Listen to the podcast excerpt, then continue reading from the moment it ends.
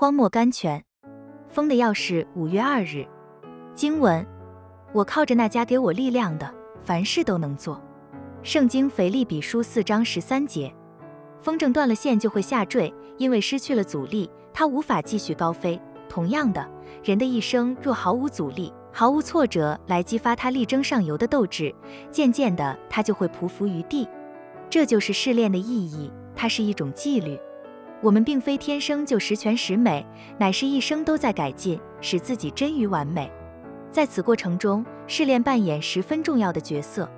小时候，我曾经历过一阵可怕的试探，除了同龄的玩伴以外，连我母亲都蒙在鼓里。有一天，在晨更时，我带领家人祷告，不小心在祷告中泄露了秘密。母亲立刻察觉我内心的挣扎。祷告之后，我走到客厅，抓起帽子准备去上学。我母亲也跟出来。我还记得她当时拍拍我的肩膀，慈祥地对我说：“孩子，继续努力吧，你会胜过的。”我真的胜过了。这是信仰的宝贵之处。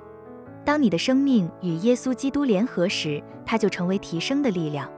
你不再孤军奋斗，他总站在你旁边鼓励你，继续努力吧，你会赢的，继续比赛吧。